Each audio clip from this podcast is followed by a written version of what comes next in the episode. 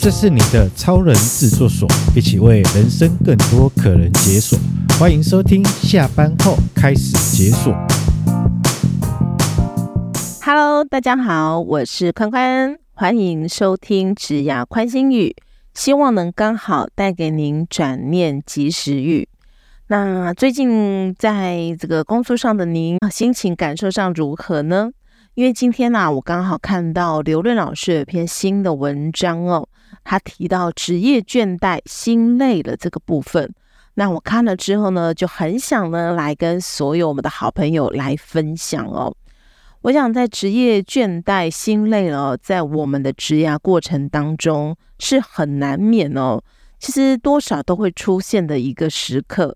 而当出现这个时刻的时候呢，所展现出来的有可能是啊、失眠啦、睡不好啊，然后很多事情啊都不想做，都提不起劲。好，那你会感觉到说，哎，好像这个心理的能量耗尽了，身体的奖励机制呢也运转不起来了，不管是什么多巴胺呐、内啡肽呀、血清素啊都没有了，感觉到所有的人、所有的事。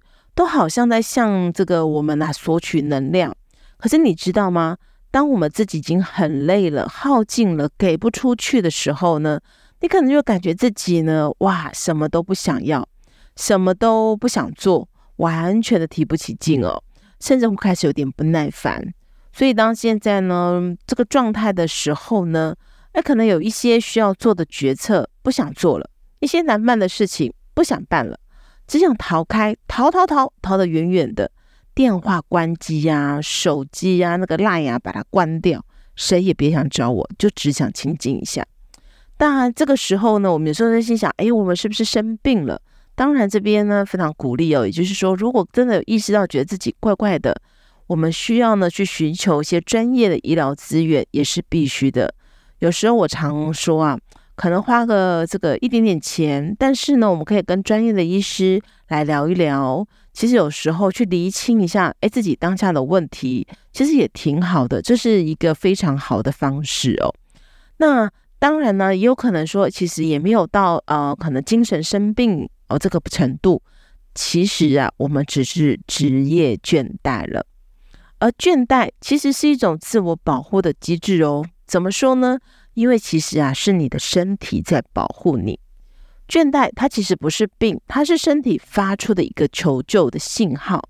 主要是你有没有发现？好，例如说，你现在如果没有心理能量了，就赶快休息吧，休息一下，能量呢，它会自己缓慢恢复的。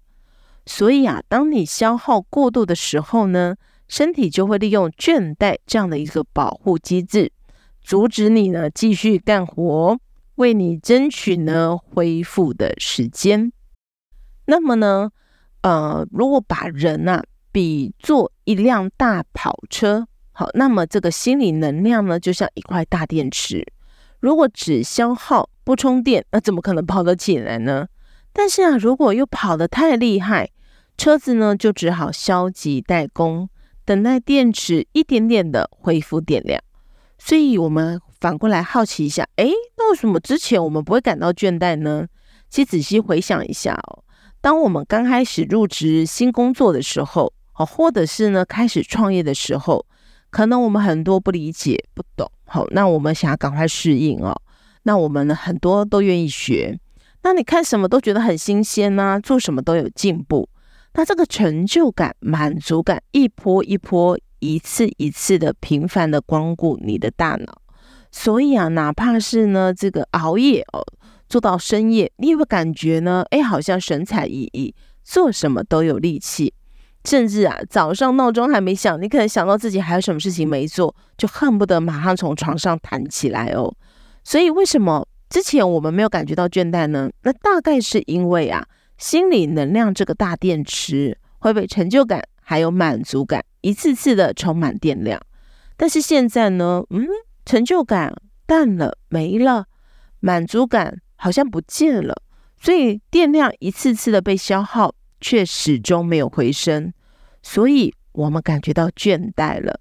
此时必须重新给自己这个大电池充满电量，让我们这台跑车才能重新的跑起来哦。那接下来我们就要聊聊怎么办呢？我想这边呢，宽宽想分享呢，刘润老师文章当中提供的三个策略来恢复电力。那我们一起呢来试试看。那哪三个策略呢？就是短期我们要先休息，中期搞突袭，长期来拆目标。什么意思呢？让宽宽我慢慢道来哦。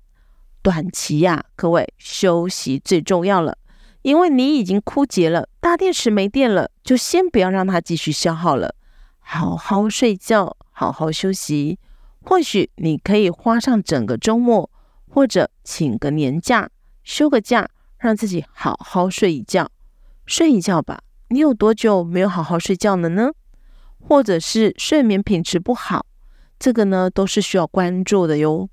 因为睡眠品质不好，你可能会头痛、会暴躁、会容易忘记事情，会影响身体激素的正常分泌，甚至啊，各位，我们还可以来一场旅行哦。如果今天呢，诶，你是住在这个城市都市区域啊。像宽宽一样，那呢可以想想看，诶，我们是不是去海边走走，甚至可以去花东看山看海，通通有。那如果你是本来就已经住在呃这个靠近海边的沿海地带的话，那也可以换个地方啊，可以来换去看山。总之就是离开你熟悉的一切，忘掉你的压力来源，静止，静下来，让你的电量暂时停止消耗。这个就是短期的策略。那中期搞突袭 又是什么意思呢？其实搞突袭啊，就是快速的找到一个能量的来源，获得满足感和成就感，突袭来恢复电量啊，有点像电池快充的感觉哦。那为什么呢？我们想想，有时候，诶，有些人呢，诶，他可能突然开始呢喜欢跑步啊，或者是有些人退休之后，诶，又喜欢上了健身，好。那就是因为他们发现，哎，常规的生活，每天呢一如往常的生活，已经没有办法让自己产生刺激了。但是运动可以。那还有吗？有哦，可以学习一项新的技能，一门新的知识也可以。在这边，刘润老师分享到呢，这个呃得到的罗胖老师哦，罗振宇老师在年度演讲的时候弹了一首这个钢琴曲，叫《天空之城》。可是他在之前哦，他连最基本的乐理知识也没有。那为什么要花这么大力气从头开始学钢琴呢？相信是在学钢琴的过程当中，让我们的罗老师又找到了自己。因为弹琴会有挑战嘛，不光是左右手，脚也得配合啊。对于初学者其实是有难度的，而且呢，只要努力弹一遍跟弹一百遍绝对是不一样的。所以弹了一百遍之后，自己就能听得出来，哎，真的好听了，弹得好了，又有了成就感。挑战、努力、成就这三角在，他就在。所以弹钢琴呢，就是呢，这个罗胖老师他快速找到充电的新方式。那各位，我们也有很多可以快速找到充电的新方式哦。那接下来最后呢，要来聊的就是长期策略。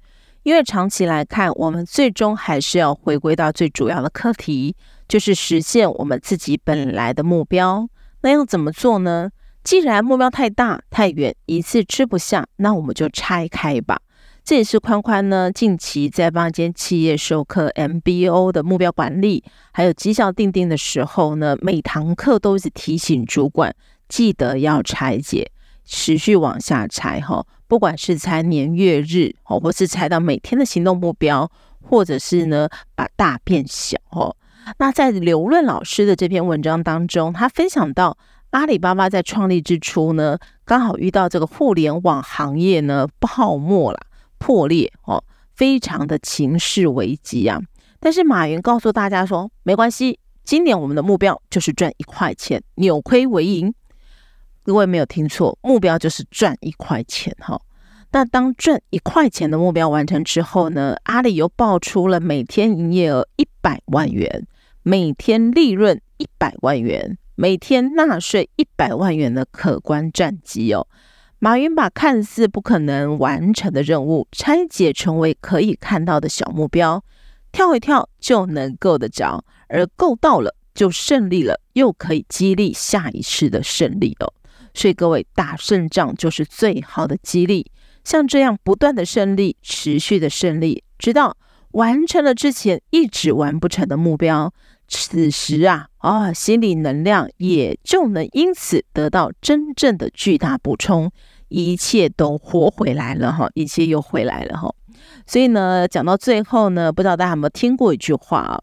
人啊，不怕身累，身体上的累，不怕身累，就怕心累了。